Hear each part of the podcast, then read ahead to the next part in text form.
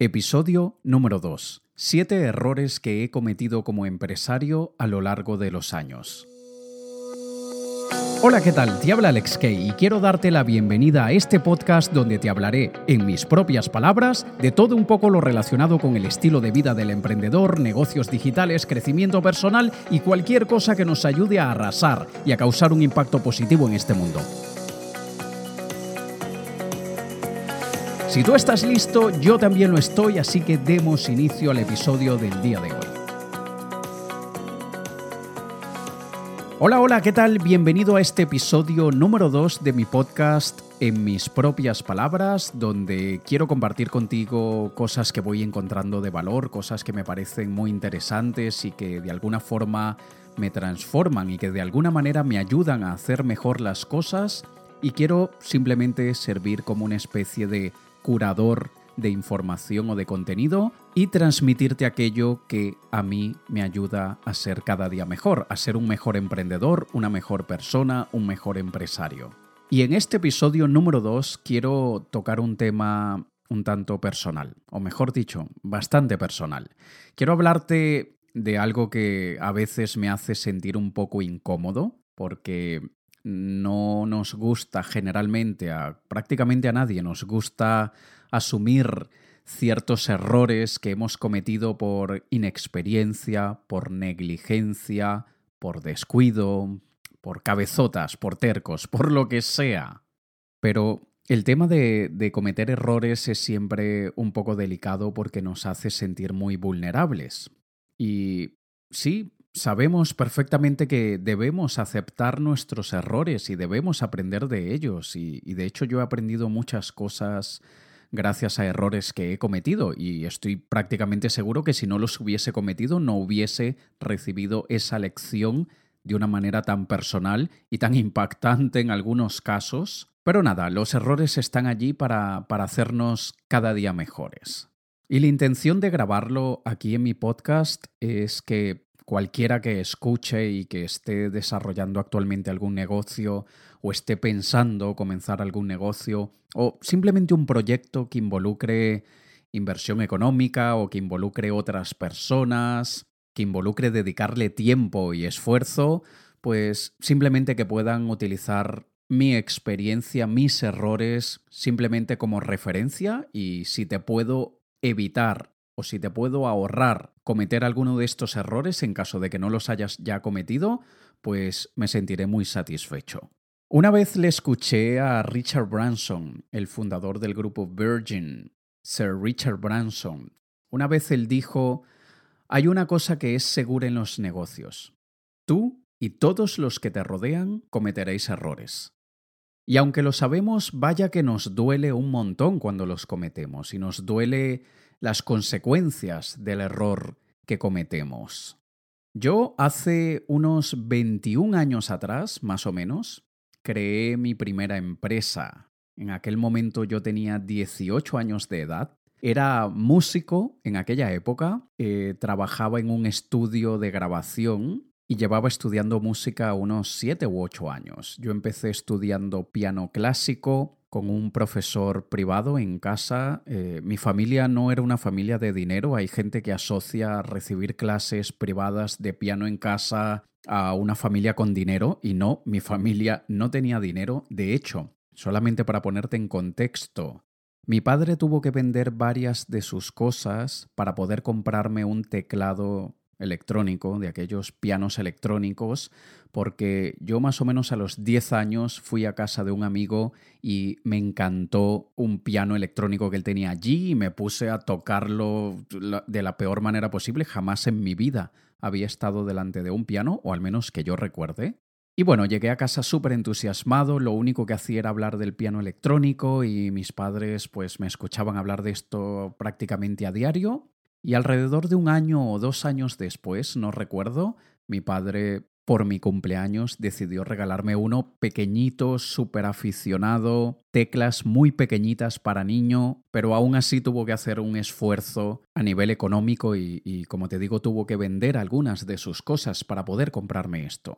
Y luego mis padres deciden buscarme un profesor de piano. No tenían dinero para un conservatorio, pero mi padre, al ser profesor, ya retirado, ya jubilado, pero fue profesor y entrenador de gimnasia durante muchos años y trabajó en varios colegios distintos. Bueno, tiene un montón de personas a las que les dio clases y uno de ellos resultó ser profesor de un conservatorio. Así que mi padre habló con él y le dijo que me diera clases privadas. Acordaron un precio que no sé cuánto sería en aquella época, pero un precio relativamente simbólico que mi padre pudiese pagar y empecé a recibir clases de piano.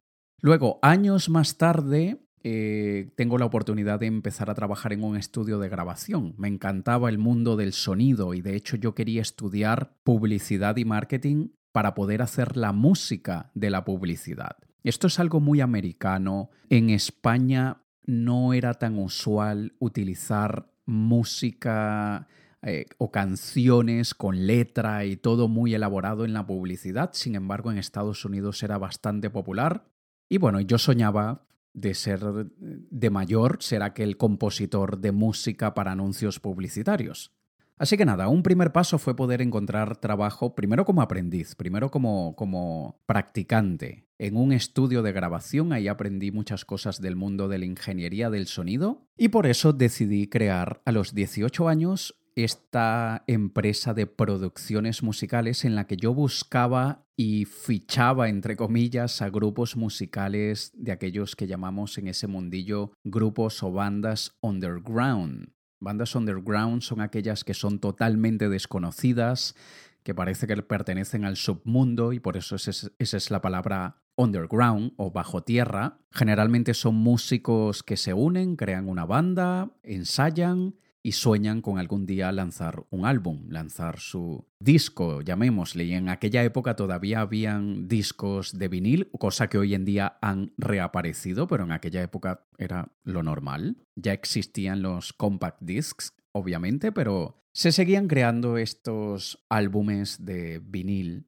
Así que nada, mi trabajo era convertirme en su manager y su productor musical en la primera fase. Es decir, yo iba a los ensayos con ellos, los escuchaba ensayar, si notaba algún error, algo que podrían mejorar, les daba mi opinión, ellos seguían ensayando, seguían mejorando y luego contratábamos un estudio de grabación. No era el mismo donde yo trabajaba porque donde yo trabajaba solamente trabajaban con artistas muy reconocidos, muy grandes y era un estudio muy caro. Pero nos íbamos a otro más pequeño, más barato, y allí grabábamos lo que llamamos la maqueta o el demo. Y mi trabajo era ser el productor de ese demo. Empezábamos grabando una base musical, luego grabábamos probablemente las guitarras, luego grabábamos el bajo, luego grabábamos la batería, luego de último grabábamos la voz o las voces y luego de esto hacíamos lo que era la mezcla y luego la masterización de la maqueta, del demo. Esta empresa yo la monté junto con mi novia de aquella época, ella era cantante, y juntos decidimos, con la ayuda de la madre de una amiga de ella, que era abogada, nos ayudó a montar esta, esta pequeñita empresa. Y la empresa duró solo cerca de un año. Por inexperiencia en negocios y por falta de estructura organizacional, no pudimos mantenerla durante mucho tiempo. No sabíamos exactamente lo que estábamos haciendo, simplemente nos encantaba la música, queríamos ser el próximo Emilio Estefan y Gloria Estefan, no sé si los recordarás, pero en aquella época, estamos hablando hace veintitantos años atrás, Gloria Estefan es una cantante cubana eh, residente en Estados Unidos de América y Emilio Estefan, su marido, era productor musical. Y así nos veíamos mi novia y yo de aquella época. Pero bueno, el negocio fracasó luego de un año. Hoy, veintitantos años más tarde, soy dueño de cinco empresas, soy inversor en otras, siempre estoy atento y abierto a proyectos que me parecen interesantes y que les veo potencial y a lo largo de todos estos años he cometido muchísimos errores y estoy seguro que seguiré cometiendo otros. Probablemente algunos que ya he cometido, espero que sean la minoría, pero a veces cometemos el mismo error varias veces, como ya me ha pasado y probablemente te ha pasado a ti. Pero bueno, e, es intentando tomar la mayor cantidad de aprendizaje que se pueda de esos errores y abrir paso para aquellos nuevos que vamos a cometer. Pero de tantos errores que he cometido, los siete que te voy a comentar ahora, he visto que no solamente me pasaron a mí, le pasan a otras personas con las que hablo y yo que llevo formando emprendedores desde el año 2008 te imaginarás la cualquier cantidad de personas que, he tenido la posibilidad de formar y que veo que también se cometen muchas veces estos errores. Y el primero, tan simple, tantas veces nos lo han recomendado o nos lo han advertido, cuidado con esto, y aún así yo cometí este error y, y, hasta hace poco volví a cometer este mismo error con las consecuencias que normalmente trae. El primer error es no dejar acuerdos por escrito. No dejar acuerdos por escrito cuando creamos alianzas, cuando hacemos alguna colaboración y generalmente no lo hacemos cuando decidimos iniciar algún proyecto con algún amigo o a veces con algún familiar. Y bien sea por vergüenza, bien sea por respeto inclusive. O quizá, ¿por qué no?, por presión social o familiar nos parece que exigirle un acuerdo por escrito a un muy buen amigo o a un familiar es un tanto ofensivo, es un tanto agresivo quizá, y decidimos lanzarnos así, rezando, esperando que, que las cosas salgan bien, pero cuando no salen bien, es cuando nos arrepentimos de no haberlo dejado todo claramente estipulado por escrito desde el primer momento.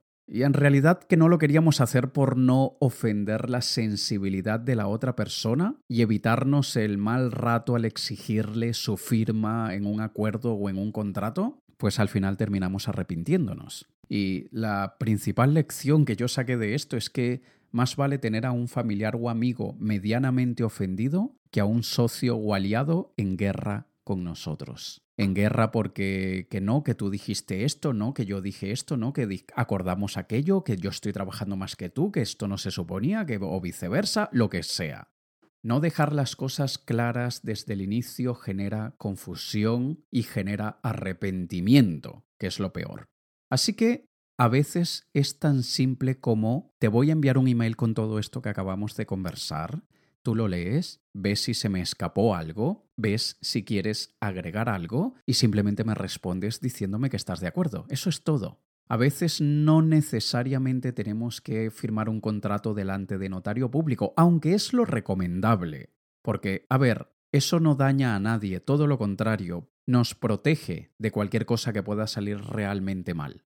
Pero si ves que quizá ese acuerdo es con aquel amigo de infancia, con aquel familiar muy cercano, y si tú ves que la otra persona es un poco, eh, digamos, obtusa o cerrada y sientes que se va a ofender mucho si le exiges ir a un notario y firmar el contrato, al menos un email, un email que la otra persona diga Estoy de acuerdo, eso es todo. ¿Para qué? Para poder usarlo como prueba, para que cuando las cosas comiencen a calentarse y los obstáculos comiencen a aparecer y en un momento de estrés, de frustración, de ira o de lo que sea, empezamos a sacar al aire todas aquellas cosas que consideramos que la otra parte no está haciendo bien, es en esos momentos cuando se nos nubla un poco el entendimiento y la mente a veces también empieza a jugarnos partidas de mal gusto y empezamos a inventarnos historias o la otra persona empieza a inventarse historias simplemente por protección o por salir de esa situación desagradable. Así que lo mejor es dejar algún acuerdo por escrito, vamos, que así sea hasta un WhatsApp, pero cualquier cosa que pueda quedar prueba para si surge la necesidad, poder mostrárselo a otra parte y decir, mira, aquí estaba estipulado. Ese es el primer error que, hoy en día considero que, que me dio muchos dolores de cabeza innecesarios y aunque recientemente lo volví a cometer, por lo que te decía, porque es una persona de extrema confianza, más vale ahorrarnos malos ratos posteriores. El segundo error tomar decisiones basado en la esperanza y la confianza. A veces el optimismo y la actitud positiva se nos escapa un poco de las manos.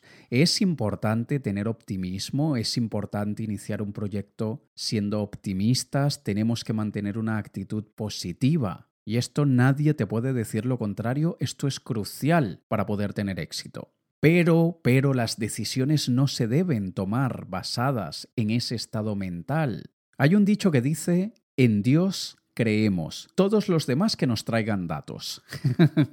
Y esto es una manera de, ilustrar que la fe no es suficiente para tomar una decisión. Los datos, las métricas, hacer los deberes es importantísimo en el mundo de los negocios. Probablemente te ha pasado a ti o has escuchado a alguien que dice, bueno, no sé si esto va a salir bien o mal, pero bueno, crucemos los dedos, esperemos que sí, hay que mantenerse positivos. Mm, vale, genial, sí, hay que mantenerse positivos, pero vamos a hacer los deberes. Vamos a hacer un estudio. Vamos a lanzar primero un producto mínimamente viable para ver si va a funcionar. Antes de lanzarnos de cabeza en el agua, vamos a ir metiendo un dedito, luego metemos el pie y así vamos.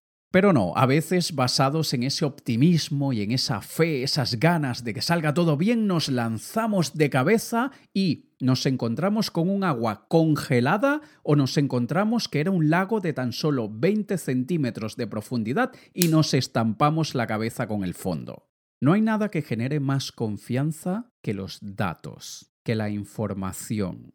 Y aunque sí que es cierto que a veces esos datos y esa información más bien nos dejan en depresión, porque a veces vemos que prácticamente todo está contra nosotros, pero bueno, justamente por eso es que los utilizamos, para no tomar decisiones erradas. A veces tomamos la decisión que queremos tomar en vez de tomar la decisión que nos conviene tomar. Y lo hacemos por cabezotas, por tercos, por irnos por el optimismo, por irnos por la esperanza. Es como jugar a la ruleta. Yo creo, me, me, dice el instinto, tengo, tengo algo que me dice por dentro que va a salir el rojo, así que voy a apostarlo todo al rojo. Y luego nos sale negro, o a veces nos sale rojo, pero por un simple factor de azar y nada más. Así que más vale siempre tomar decisiones basadas en información, en datos, en estudios, en lo que sea que respalde aquello que tienes en mente antes de hacerlo únicamente basado en la buena esperanza de que todo saldrá bien.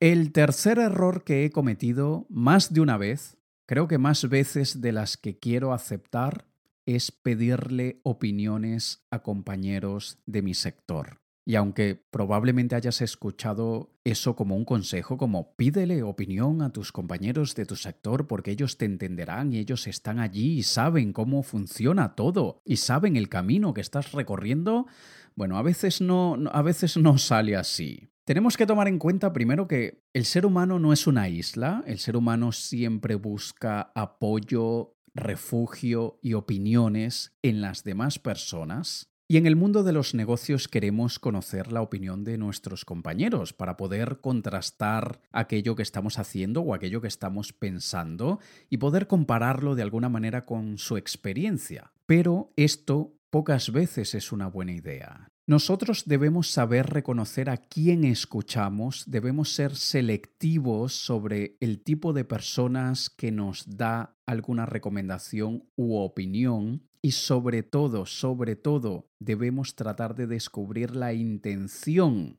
la intención que está detrás de la opinión o sugerencia de ese compañero del sector.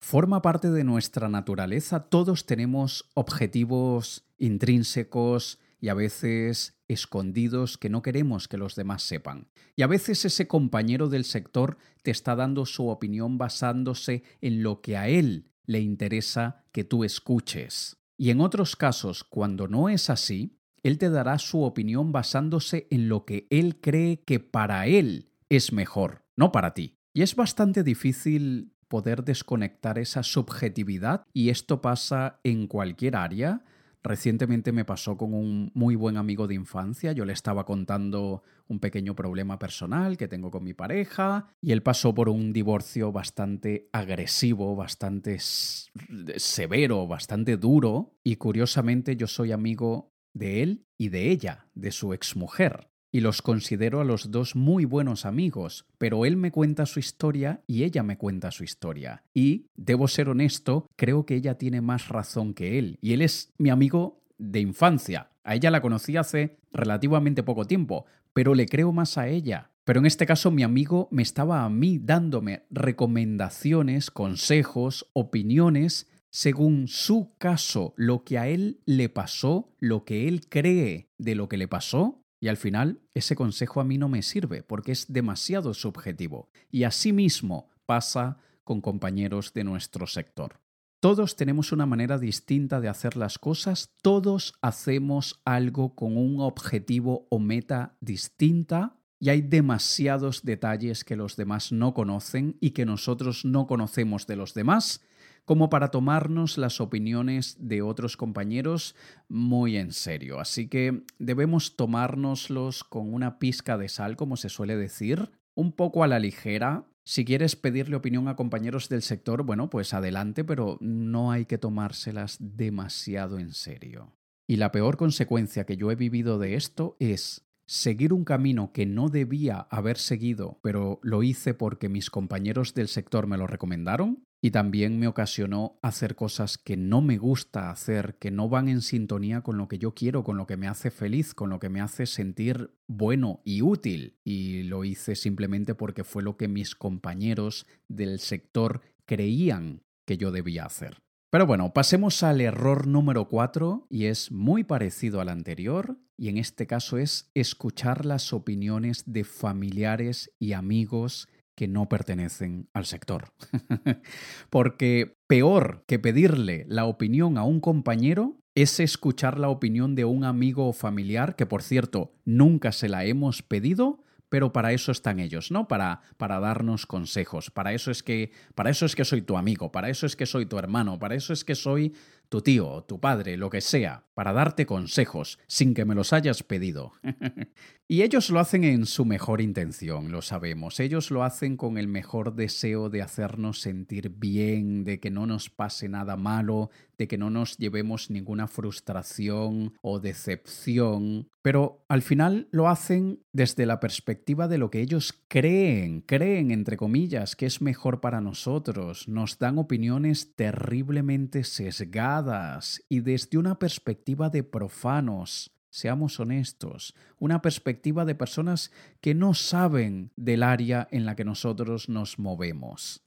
Y nos critican, nos critican porque trabajamos demasiado, nos critican porque tomamos muchos riesgos, nos critican porque no estamos pensando en el futuro, cuando eso es en lo que más pasamos rato, pensando en el futuro. Así que, dependiendo de qué tan cercano o allegado seas con tus familiares y con tus mejores amigos, tienes que tener cuidado con esas opiniones, con esos consejos, porque aunque en la gran mayoría de los casos son basados en el amor, en el cariño que estas personas te tienen y que no quieren verte sufrir, la verdad es que a veces nos causan un daño, porque sí que debemos aceptar que para conseguir lo que queremos es necesario sufrir. Sangre, sudor y lágrimas, le dicen, y es necesario pasar por ello.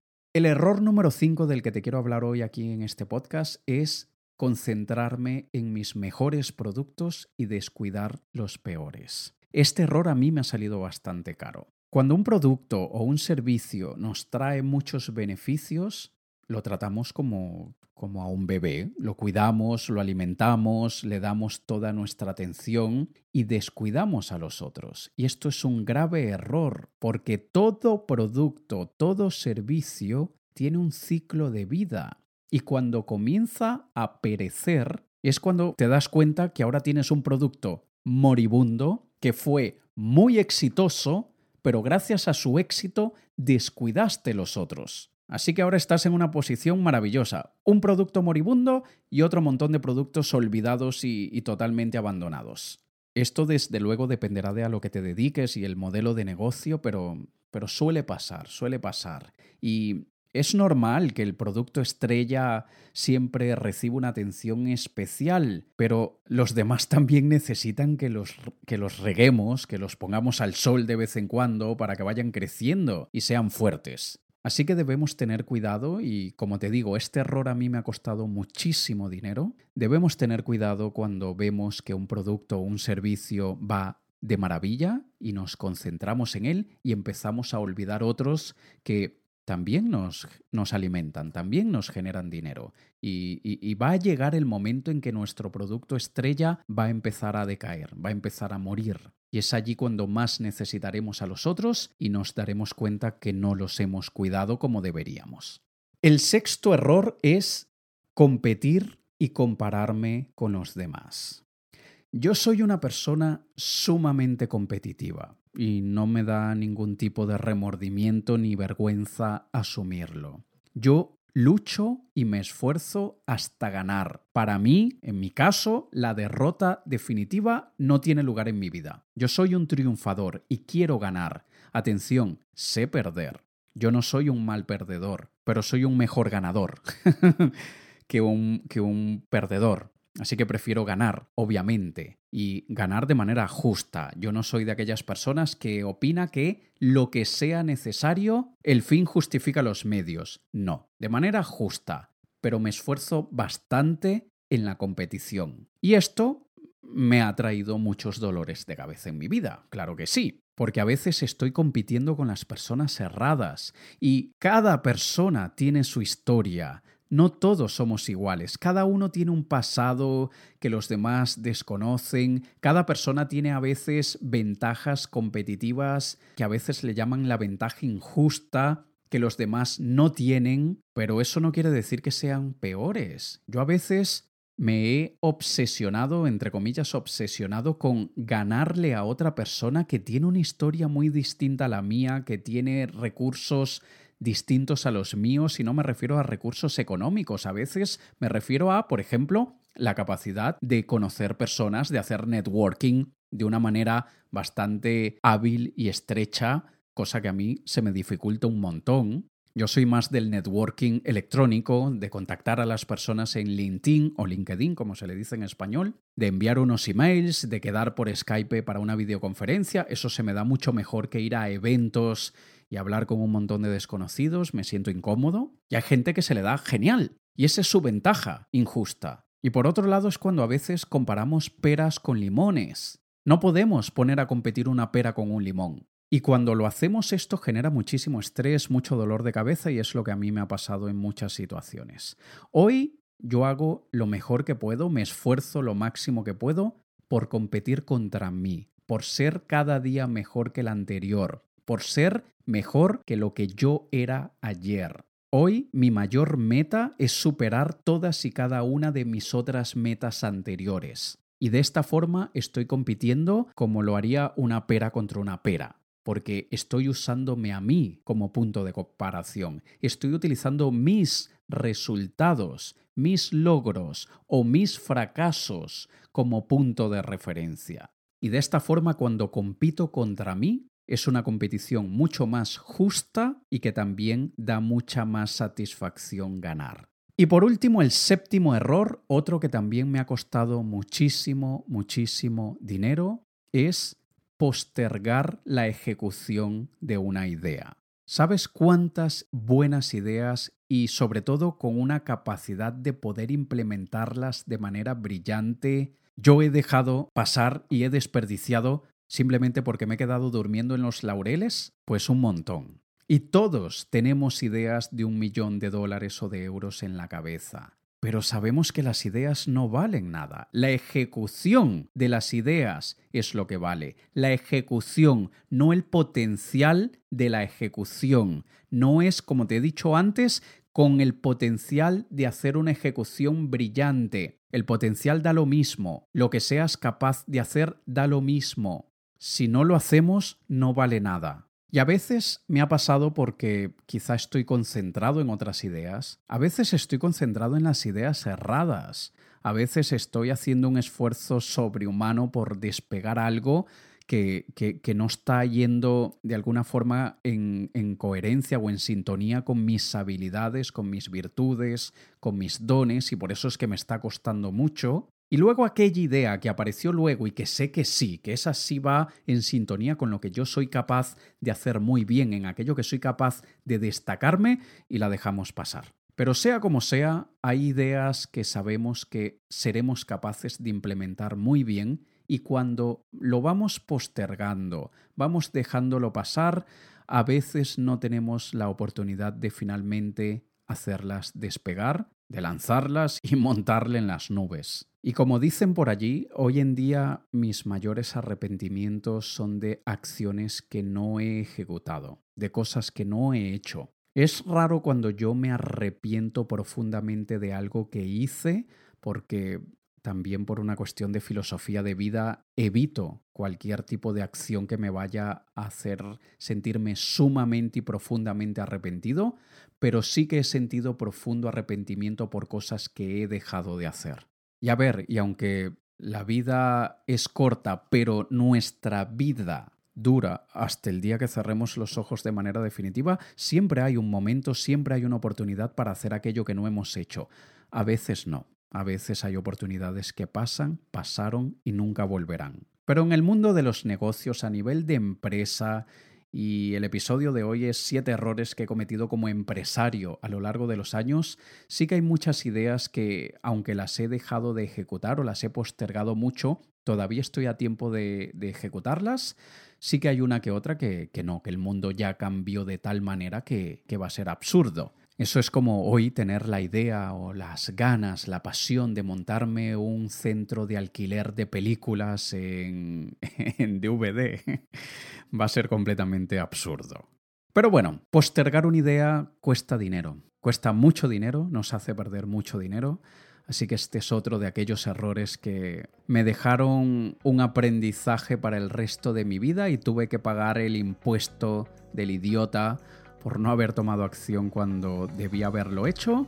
Pero bueno, lo importante es que lo tengo siempre presente para que no me vuelva a suceder y espero de alguna forma que estos siete errores que yo he cometido como empresario a lo largo de los años te puedan servir a ti como referencia, como simplemente como nada, como una historia externa eh, para que tú puedas, en tu caso, hacer todos los ajustes que haga falta para que no te pase nada de esto. Así que nada, llegamos al final de este episodio número 2 de mi podcast en mis propias palabras. Si te parece que lo que comento, que lo que comparto contigo es de alguna forma interesante, si de alguna manera te despierta algo, si, si te hace reflexionar o filosofar sobre algo, por favor, suscríbete, suscríbete en cualquiera de los canales que te guste escuchar podcast, bien sea en iTunes, en iVoox, en SoundCloud, en Stitcher Radio, donde sea, donde me hayas escuchado. Suscríbete, deja un comentario si puedes, solamente 60 segundos para saber cómo lo estoy haciendo, para saber si voy por buen camino, para saber qué podría mejorar, claro que sí, y espero que puedas seguir acompañándome en el resto de los episodios. Me despido por ahora. Te ha hablado Alex Kay. Un saludo.